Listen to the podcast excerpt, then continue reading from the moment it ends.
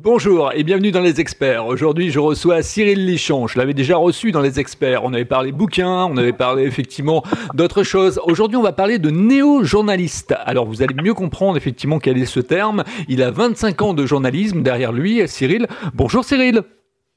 Salut Philippe. Alors, peux-tu nous parler de ton parcours en quelques mots? Alors, je vais essayer de faire court. Comme tu l'as dit, 25 ans de journalisme. Euh, avec euh, énormément d'expérience, énergie, France 3, France Télévisions, et aussi beaucoup d'événementiels, beaucoup de productions propres. Et puis, euh, bah, il y a 8 ans, 9 ans, en 2014, j'ai décidé de voler de mes propres ailes. Et donc, je suis devenu journaliste indépendant jusqu'à cette année. Et puis, euh, comme tu l'as précisé aussi, ben, néo-journaliste, eh bien, j'ai décidé de, de, me lancer dans une nouvelle aventure et de créer avec un ami un, un nouveau courant informationnel qui s'appelle donc le néo-journalisme. D'accord. Alors s'il y a des petits bruits derrière, en fait, tu es dans une gare, hein, donc euh, que les gens ne soient pas étonnés. Euh, voilà, si vous entendez des, petits bruits, des, bruits de voix de femmes, de voix d'hommes, etc., c'est normal. En fait, ça, ça grouille. C'est dans une gare. Euh... Justement, en fait, je suis à Montpellier. Justement, je suis venu réaliser le 113e épisode des Passeurs de clés, dont on avait déjà parlé. Et, euh, et voilà, donc j'attends mon train en fin d'après-midi pour rentrer sur Lyon. Tout, tout, à fait. Alors, on va commencer effectivement par une autre question. Euh, ton analyse du métier de journaliste de nos jours, comment tu le vois, ce métier de journaliste? Ah, c'est toujours une question compliquée parce que en fait euh, mon analyse va pas être la tienne, va pas être celle d'autres professionnels. J'aurais envie de dire sans vouloir forcément tirer sur l'ambulance que c'est un métier qui connaît des difficultés, euh, qui a un, un, problème de positionnement et qui aujourd'hui bah, a une énorme défection envers le public. Et donc, il a une image euh, qui, euh, malheureusement, n'est pas forcément à la hauteur de ce qu'il représente, euh, parce qu'on retient toujours le, le, pire et jamais le meilleur. L'être humain est comme ça. mais je dirais que c'est un métier en pleine mutation. Un métier qui connaît connaît des, un renouveau, qui connaît aussi ben, la fin de, de, de, pas mal de choses. Donc c'est un métier qui, comme dans tous les autres secteurs, est en train de faire sa mue. Alors je suis pas devin, je sais pas trop exactement où est-ce que ça va mener. Euh, mais en tous les cas, moi, c'est un métier que, que je respecte, hein, que, que j'ai pratiqué pendant 25 ans. Quelque part, je reste toujours toujours journaliste hein, euh, dans l'âme, c'est-à-dire euh, avec une déontologie, avec une éthique, avec l'envie de partager, l'envie d'aller découvrir. Je me, je me caractérise toujours un petit peu comme un comme un aventurier explorateur qui va défricher, regarder, écouter, trouver des belles pépites et puis ramener ces belles pépites pour pouvoir les partager. Voilà. Alors, à qui s'adresse le néo-journalisme? Alors, le néo-journalisme, comme tu l'as bien compris, il y a donc néo, qui veut dire nouveau, journalisme, donc ce que ça veut dire. L'idée, c'était de pouvoir euh, proposer une alternative, pas quelque chose pour remplacer, pas quelque chose qui soit contre ou qui soit en frontal, quelque chose qui permette de proposer une alternative informationnelle. Je m'explique. Aujourd'hui, tu le fais, toi comme moi, et d'ailleurs c'est ce que tu fais toi-même, euh, tout le monde a la capacité de pouvoir produire du contenu informationnel. Un blog, donc de l'écrit, un podcast audio, un podcast vidéo, ou même de la photo. Et surtout, c'est de, de pouvoir le partager, donc de pouvoir créer son propre média. Et moi, je me suis intéressé à ça depuis un certain temps, puisque comme déjà, quand j'étais déjà à France Télévisions, je, je m'étais intéressé beaucoup au digital. J'ai énormément travaillé sur le digital euh, au sein de France Télévisions. Et je me suis rendu compte de l'énorme foisonnement de, de contenu qui était produit, bien entendu, par des journalistes non, mais aussi par des personnes qui n'étaient pas journalistes. Et, moi, c'est cette partie-là qui m'intéresse, parce que je me suis rendu compte qu'au final, avec toute cette défection et tout, ce désintérêt, ce désaveu que le public a vis-à-vis en fait euh, de la masse informationnelle qui existe aujourd'hui, par contre, elle était en demande, en attente de, vouloir s'informer autrement, de vouloir s'informer avec d'autres sources et de pouvoir en fait se faire un avis différent, comme l'a dit Anne-Laure Bonnel qui, qui m'a dit vraiment euh, adorer le projet, même si elle le trouve très ambitieux. C'est ce qu'elle m'a dit. Elle m'a dit se questionner autrement sur le monde pour pouvoir le comprendre différemment et donc pouvoir agir. Et donc c'est un peu ça l'idée, c'est d'aller chercher toutes ces pépites, tous ces producteurs de contenu euh, dans toute la zone francophone, donc dans le monde entier, et de pouvoir aller justement euh, chercher ces pépites informationnelles. Alors tu me demandais à qui ça s'adresse euh, eh bien, ça s'adresse à tout public, pour celui qui va consommer la source informationnelle, et pour celui qui la fournit, eh ben, ça va s'adresser à des personnes qui sont passionnées, des personnes qui euh, n'ont pas attendu de faire une école de journalisme, de faire une, école, une formation spécifique, mais qui ont décidé parce qu'ils avaient une légitimité, parce qu'ils avaient une, une probité dans ce qu'ils parce que c'est leur spécialité, eh bien, de, de vouloir partager leurs connaissances, euh, leur savoir, euh, leurs découvertes, euh, leur analyse, Et donc, c'est ce qu'on va aller chercher, ce qu'on est en train d'aller chercher, une zone d'identification, d'aller identifier toutes ces pépites informationnelles, toutes ces belles pépites, pour pouvoir les rassembler. Donc, il y a une notion d'agréger, de regrouper sur une plateforme, sur un média, et de pouvoir les rendre accessibles. Voilà. Et donc, de créer une belle communauté de néo-journalistes. Alors c'est vrai quand tu m'as dit néo-journaliste, euh, moi ça m'a fait penser tout de suite à Matrix parce que en fait Matrix, il y a cette il y a cette idée philosophique de se dire est-ce que la matrice effectivement qu'on nous présente, est-ce que la réalité qu'on nous qu'on nous présente, est-ce que c'est vraiment cette réalité là C'est-à-dire que derrière le, néo-journaliste, est-ce qu'il n'y a pas effectivement un, un néo, c'est ça, une sorte de, de, de, Matrix qui va qui va chercher une, une vérité ou sa vérité à lui? Alors c'est pas complètement faux dans le sens où fait on sort d'une d'une certaine réalité, c'est la réalité des médias, la réalité que les médias nous transmettent, qui est une réalité, hein, que, voilà, qui est leur réalité, euh, leur vérité, pour aller chercher une autre vérité. Alors euh, pour moi toutes les vérités sont compatibles et sont surtout complémentaires.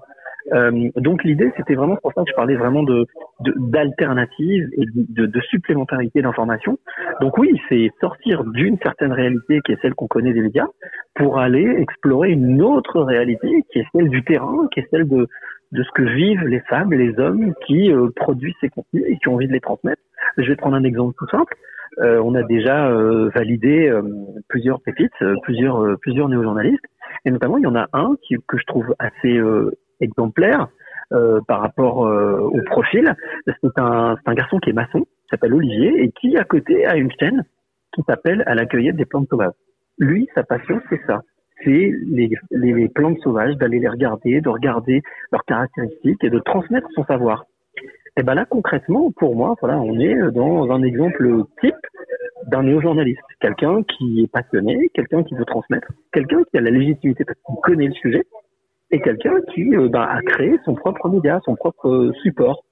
Et, et, et, voilà un petit peu euh, comment on peut définir cette notion de néo-journaliste. Alors, avec Christian, mon, mon, mon, collègue, ami, collaborateur, frère, on a créé justement une association qui s'appelle l'AFMJ, l'Alliance francophone des néo-journalistes.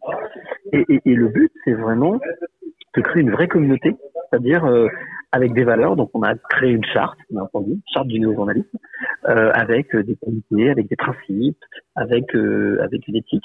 Et donc, ben nous, aujourd'hui, on fait le gros travail de défrichage, c'est-à-dire d'aller chercher ou de d'échanger avec ces personnes qu'on a identifiées ou qu'on nous a transmises comme identifiables, ou de voir si effectivement, pour nous, elles rentrent dans cette, on va dire, cette, ce beau profil de néo-journaliste. D'accord. Alors maintenant, on va faire un grand bond dans les experts. On va effectivement se projeter euh, en, en, dans, dans, les années qui vont arriver. Donc, on parle beaucoup du Web 3, Web 4, etc. Comment tu vois l'avenir effectivement d'Internet?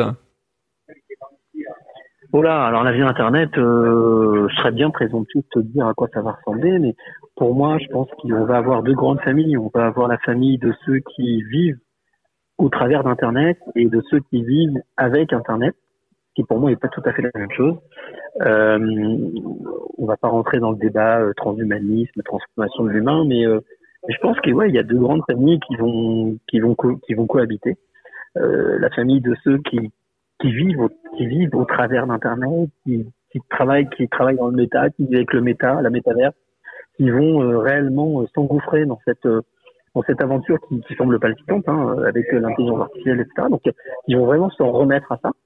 Et puis il y a ceux qui euh, ben, voient les choses d'un autre œil, qui ont envie de garder une part d'humanisme, de, de, de, de, relations vraies, de, de, de matérialité, entre guillemets, alors qui n'est pas vraiment matériel, puisque c'est plutôt l'aspect humain, mais de, de garder le contact vivant, le contact vivant, et qui, eux, vont utiliser Internet comme un outil, euh, comme d'ailleurs on devrait l'utiliser ou comme on l'utilise déjà.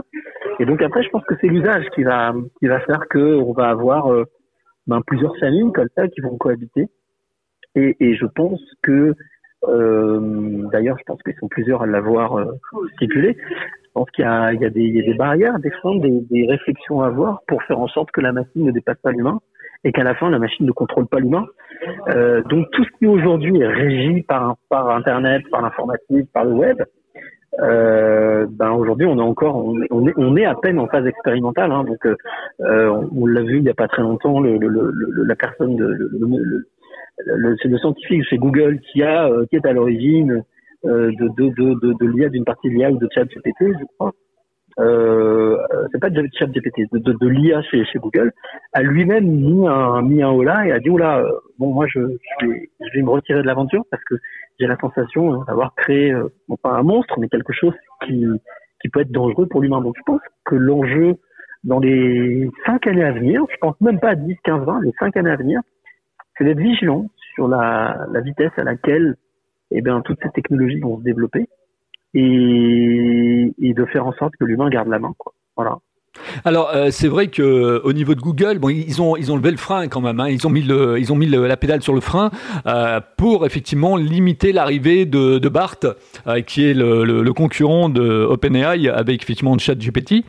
Euh, on voit que ChatGPT aussi souffre beaucoup parce que il y a eu un, un, un, malware là effectivement qui est rentré un peu dans la danse et au niveau mondial ça a touché plus de 100 000 comptes. Donc les entreprises sont très méfiantes concernant le l'IA.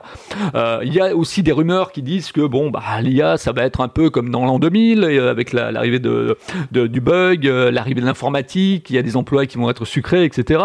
Moi, franchement, hein, je vais te donner mon avis. Euh, quand, quand, quand, on voit un peu le braquet de, de Mark Zuckerberg au niveau de Meta, avec effectivement la réalité, la réalité virtuelle, etc., on a vu que ça démarrait pas beaucoup. Quoi. moi, l'IA, je sais pas, j'ai le sentiment qu'on nous vend quelque chose, mais là aussi, j'ai le sentiment que c'est pas, c'est pas complet, quoi c'est pas complet. Et avant d'arriver à être euh, des Terminators ou des cyborgs et que la, machine prenne le contrôle sur l'homme, je pense qu'il faudra quelques, quelques longues années pour que euh, on passe de la science-fiction à la réalité.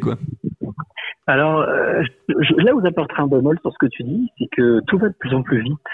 Et je pense qu'il faut garder en mémoire, ben, le seul moment où il faut se retourner, regarder dans le rétroviseur, regarder en arrière, c'est justement pour tirer les leçons de ce qui a pu se passer au fil des années Souviens-toi quand euh, Jobs euh, et euh, Steve Wozniak ont lancé les premiers Apple, les premiers ordinateurs, et c'était aussi le cas de Bill Gates, je crois. ils ont ils ont réussi à vendre des ordinateurs alors qu'ils n'avaient aucun réseau, il n'y avait rien. ça a été la même chose d'ailleurs avec les premières télévisions.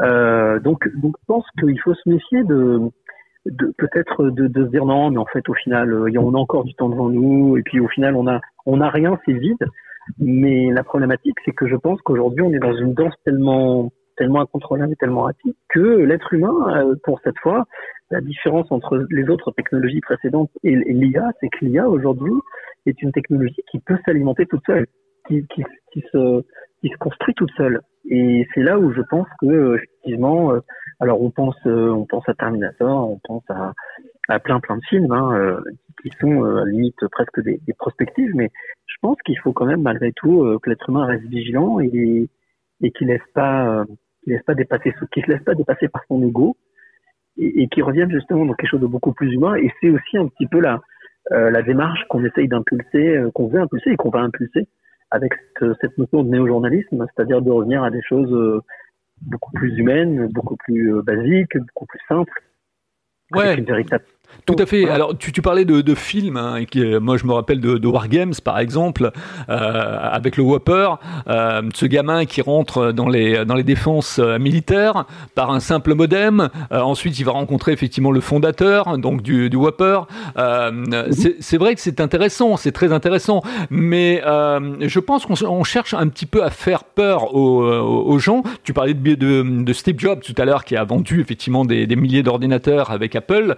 Pourquoi parce que c'était la personnalité de, de, Steve Jobs. Il avait une vision, il était visionnaire. Euh, par contre, effectivement, son, son, acolyte au niveau technique était un bon, était un génie, quoi. Euh, Microsoft, euh, on a bien vu également ce qui s'est passé quand, quand Steve Jobs a été dépassé par, par Bill Gates, tout simplement parce que parce qu'il l'avait invité dans son laboratoire et, et Bill Gates a été opportuniste. Donc, on connaît oh. l'histoire informatique. Mais ce que je veux dire par là, si tu veux, c'est que hum, je pense qu'on est en train de nous, de nous, de nous faire peur avec, euh, avec l'IA. Là, je vais recevoir très prochainement dans les, euh, dans les experts euh, Daniel Ishbia hein, qui vient de faire un, un bouquin qui s'appelle Qui a peur de ChatGPT Et donc, il va nous donner plein d'éléments sur euh, justement est-ce qu'il faut avoir peur, est-ce qu'il faut pas avoir peur, est-ce qu'il faut être confiant ou pas euh, dans l'IA. Euh, ma prochaine question dans les experts te concernant va être effectivement qu'est-ce que tu penses des alors des écoles de, de, journalisme en France? À ton avis, qu'est-ce qui pêche? Qu'est-ce qu'on pourrait effectivement changer? Ou est-ce que d'une certaine manière, on est en train de formater des, des journalistes pour bah là pour aussi les diriger dans une dans une direction tout à fait précise? Alors, avant de répondre à ta question, je voudrais juste rebondir sur ce que tu as dit juste avant. Je pense que c'est, premièrement, il faut pas avoir peur. La peur ne sert à rien. On l'a vu euh, ces trois dernières années où on était dans un paroxysme de peur et qui au final n'a, rien arrangé. Et je pense que c'est pas forcément de la machine dont il faut avoir, dont il faut se méfier, c'est plutôt de l'être humain. Euh, parce que justement, parler d'ego et que, par exemple, je pense à Elon Musk, euh, qui est quelqu'un qui est extrêmement brillant aussi, qui, qui est vraiment, euh, qui est vraiment euh, qui est vraiment très très très très performant. Mais euh, justement, je pense que c'est un peu euh, le talon d'Achille de l'être humain. C'est quand il se sent tout puissant ou quand il se sent vraiment très très très fort, ben c'est un moment donné de perdre le fil avec une certaine réalité. Euh, donc c'est, moi je ferais plutôt mission de l'être humain plus que plus que de la machine, même si la machine peut avoir euh, des capacités euh, insoupçonnées. Pour répondre à ta question sur sur les, écoles, ouais, les écoles de journalisme. Là aussi c'est un peu délicat parce que parce qu'au final, euh, je ne veux pas non plus euh, pas non plus jeter la pierre. Je dirais que euh, tout est lié, c'est-à-dire qu'à partir du moment où tu as un, tu as un média aujourd'hui qui se pose des questions, qui est incertain, qui, qui peut-être ne connaît pas trop la direction à prendre ou qui hésite ou qui se pose des questions, ben en fait au final l'école elle est à elle est en elle est en elle est en amont de ça, elle est en aval pardon de ça. Euh, ça veut dire que ben elle forme euh, en fonction de, de ce qui est attendu. Euh, alors que je pense qu'aujourd'hui, les écoles devraient, je pense, être à l'impulsion de quelque chose, c'est-à-dire proposer des choses et de et d'être à l'origine et inverser un petit peu la vapeur et d'être à l'origine de, de, de, nouveaux courants, de nouvelles manières de faire enfin de nouvelles manières de revenir à certaines certaines sources, certaines, euh, certains essentiels. Euh, alors après, je, pour ça, je, je jette la terre à personne parce que c'est très compliqué et que euh, on est dans un, on va dire dans un dans, un écosystème qui fonctionne dans tous les dans tous les domaines.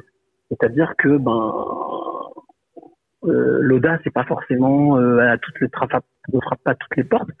Et je pense que c'est ce qui manque aujourd'hui. Je pense un peu d'audace, un petit peu de d'espièglerie, de vouloir essayer de, de bousculer un petit peu les lignes, et, d'être de, redevenir créatif parce qu'on oublie très souvent que le journaliste c'est pas simplement qu'une transmission d'informations je le dis toujours c'est un peu comme pour le pour le médicament hein. tu as un principe actif et puis euh, un, un, un, excipient, c'est-à-dire la, la, la, forme gélule, la forme cachée. Bah, l'information, c'est Pierre Lescure hein, qui disait ça, qui disait que l'information, c'est 51% de contenu et 49% de contenant. Donc, pour, pour fabriquer le contenu, bah, il faut de la créativité, il faut avoir de l'idée, il faut avoir de l'envie, il faut euh, il faut euh, faire travailler les ménages pour proposer des nouveaux formats, des nouveaux concepts, des nouvelles manières de consommer l'information. Du format court, du format long, euh, du format audio, du format vidéo, du format écrit, des formats hybrides, pourquoi pas, mélanger. C'est ce qu'on est en train de, en train de travailler là-dessus aussi justement euh, avec avec mon avec mon ami mon acolyte Christian sur justement réfléchir à des, des nouvelles choses, des, des, choses qui sont qui pourraient justement un petit peu, on va dire, dépoussiérer l'image que peut avoir le contenu informationnel. Et parce que l'objectif, bien entendu, de cette communauté, ensuite, une fois qu'elle sera constituée, c'est de, c'est de, de, jouer avec elle et de lui proposer de fabriquer du contenu propre, euh, du contenu original, avec des thématiques, avec euh, une manière d'aborder euh, des sujets euh, qui sont quotidiens ou qui sont sociétaux, mais de les aborder d'une autre manière.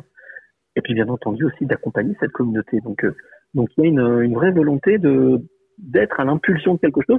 Et je pense que euh, ben, c'est peut-être euh, peut-être un avenir pour les pour les écoles, euh, non pas de d'être en aval, mais d'être en amont, c'est-à-dire de repérer, de repérer des talents, de, de, de les mettre en avant, de pouvoir imaginer de nouvelles manières de transmettre, pour que ensuite justement ces ces nouveaux professionnels, ces nouveaux métiers, on peut appeler les nouveaux métiers, nouvelles pratiques, ces nouvelles pratiques se développent ensuite et qu'elle tombe comme une évidence à se développer aussi sur, euh, entre guillemets, ce que j'appelle le marché, euh, le marché informationnel. Alors, c'est vrai que ce que tu dis est intéressant parce que euh, les, les, écoles devraient être un, une sorte de laboratoire d'idées, hein, de laboratoire expérimental sur le, le, corps de métier de journaliste. Mais j'ai quand même en, en souvenance de euh, d'avoir regardé des émissions de, de Pierre Lazareff, d'avoir regardé Pierre Desgroppes, etc. Euh, tu vois, qu'ils avaient du, du, caractère, quoi. C'était pas lisse. Aujourd'hui, tu regardes les journaux d'info, tu regardes les chaînes d'information, tout se ressemble. Il y a plus de caractère, il y a plus de différenciation dans la façon de traiter l'information. Euh, avant, effectivement, tu regardais le journal de TF1, bah, tu savais qu'ils avaient une façon de, de, commencer le journal, il y avait des angles. Aujourd'hui, tout le monde fait pareil. C'est-à-dire que tout le monde prend une dépêche AFP et tout le monde traite la dépêche AFP de la même manière. Alors, il y a, y a, aussi peut-être euh, une raison qui est euh, purement commerciale, purement financière. Euh, c'est d'ailleurs un élément que nous on a pris en compte pour pour pour la FNJ et pour et pour la et pour la future plateforme qui va s'appeler la belle pépite.info. Euh, c'est qu'on a un modèle économique mais qui n'est pas financier. Et le choix il fait il fait volontairement c'est-à-dire qu'en fait, euh, l'objectif n'est pas euh, un business plan, n'est pas un, bilan provisionnel, euh, n'est pas un prévisionnel, n'est pas de, faire un, de, faire un chiffre d'affaires. Non, nous, ce qu'on veut, c'est justement nous retirer de cette obligation, qui est une obligation aujourd'hui que, que bah, pratiquement tous les médias ont. C'est-à-dire que moi, j'ai vécu l'expérience quand on parle de justement du projet sur lequel on travaille. À chaque fois, la question qui est récurrente, qu'on pose tout le temps, c'est quoi votre modèle économique? Alors au début, je répondais, on n'a pas de modèle économique, parce que pour moi, je faisais le rapprochement économie-finance, argent. Mhm, mhm. C'est Constant qui m'a dit, mais non, mais en fait, on a un modèle économique. Parce que l'économie, à la base, c'est pas du tout lié à l'argent. L'économie, c'est lié à un système qui fait fonctionner. Et donc, en fait, oui, on a un modèle économique, mais qui est participatif, euh, qui est basé sur euh, la, le collaboratif, sur l'échange. Pourquoi pas sur le mécénat, mais ça, c'est une autre question. Mais l'idée, c'est vraiment de se détacher de ce qui existe aujourd'hui. Il y a Albert Einstein qui avait dit euh, une chose exacte. Euh, il est impossible de résoudre un problème dans l'environnement, euh, par l'environnement dans lequel il a été créé. Et aujourd'hui, si tu préfères, moi j'ai beau retourner le problème dans tous les sens, bah aujourd'hui la problématique, ça reste le fait d'être rentable. On a transformé aujourd'hui euh, les médias, mais depuis, plus d'un siècle. On a associé les médias à entreprise, donc à rentabilité, donc à voilà à l'argent. Et je pense que je reste persuadé qu'une information doit être libre, indépendante et accessible. Alors c'est vrai, c'est vrai ce que tu dis est, est tout à fait juste, euh, Cyril. Mais euh, aujourd'hui, quand tu analyses effectivement les les les euh, les, les fondateurs des, des, des, médias, ceux qui dirigent les médias en France et même en francophonie, tu t'aperçois que c'est des gens de la finance. Euh, tu regardes effectivement le groupe RTL, c'est Bertelsmann. Tu regardes Europe 1, c'est Lagardère. moi, c'est c'est Bolloré. tu regardes effectivement d'autres médias, c'est toujours effectivement des, des, des financiers derrière.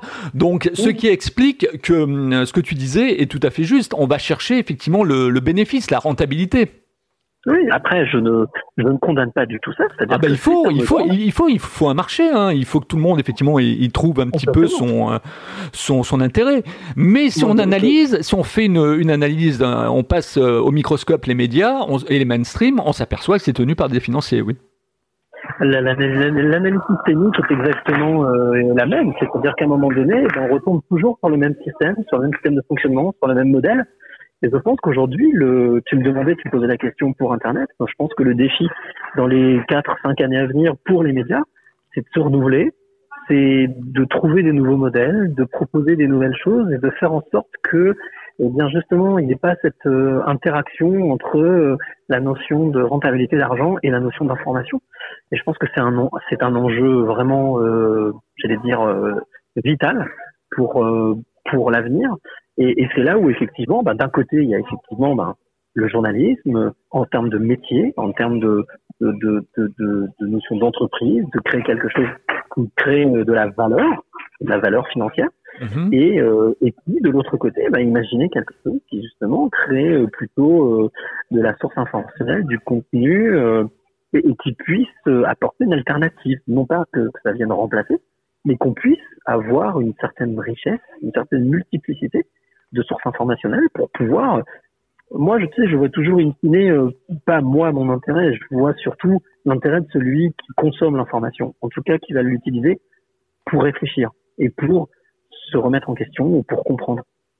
J'ai jamais euh, pensé en fonction de moi, j'ai toujours pensé en fonction de l'autre et de me dire, moi, je vais aller chercher quelque chose, je ne suis qu'un média, un médium, une interface, je vais aller chercher quelque chose. un peu comme un curé. Tu vois. Un curé, la différence entre un curé et un journaliste, et, ou quelqu'un qui traite la, masse informationnelle et qui la transmet, c'est que le, prêtre, euh, le religieux, il a l'obligation de garder cette information. Il n'a mhm. pas le droit. De... Le journaliste, lui, il doit la diffuser, il doit la partager. Et mhm. là, il y a toute la différence, c'est-à-dire qu'on doit respecter cette source, respecter cette source informationnelle, respecter la manière dont elle a été transmise, et surtout la retransmettre de la manière la plus fidèle possible. Et de manière à ce qu'elle soit utilisée. Nous, on a utilisé quelque chose qui est très, très, très ancien, on n'a rien inventé, qui s'appelle le tamis de Socrate. Je pense que tu, tu connais ça, euh, qui est en fait euh, ben, trois questions, hein, savoir si l'information et si la source informationnelle est intéressante et rentre vraiment dans le dans le dans le critère et dans le créneau qu'on est en train de mettre en place.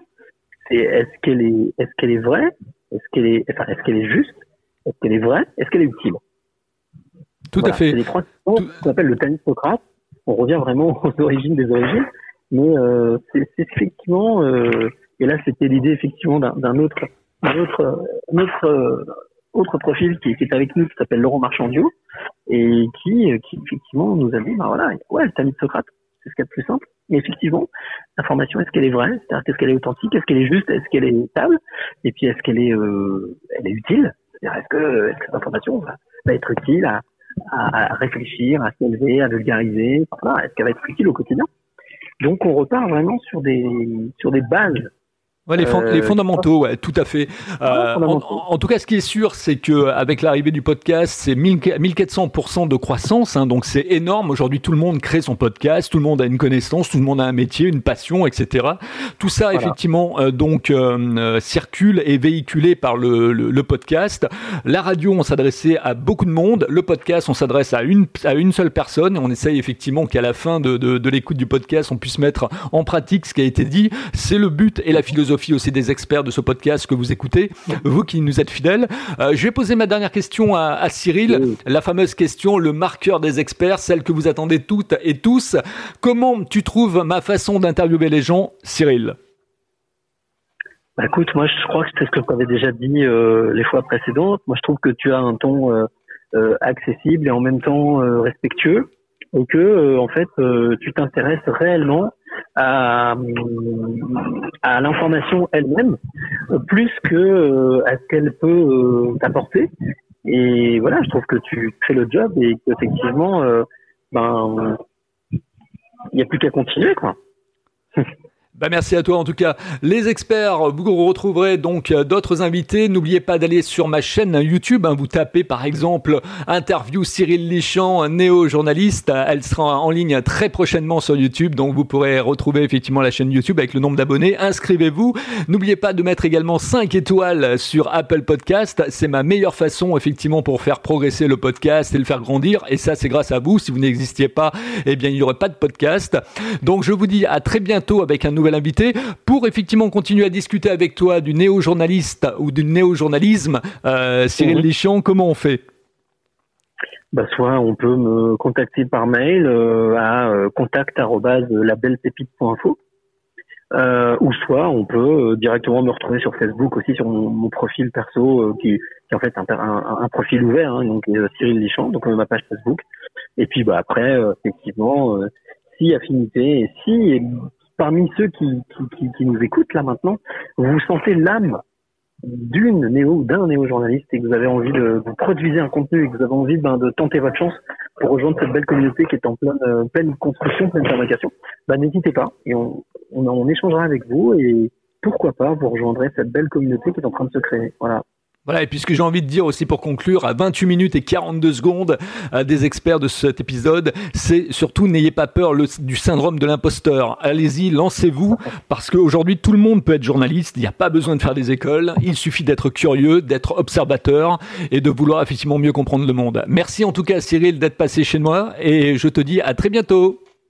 Merci à toi, à bientôt.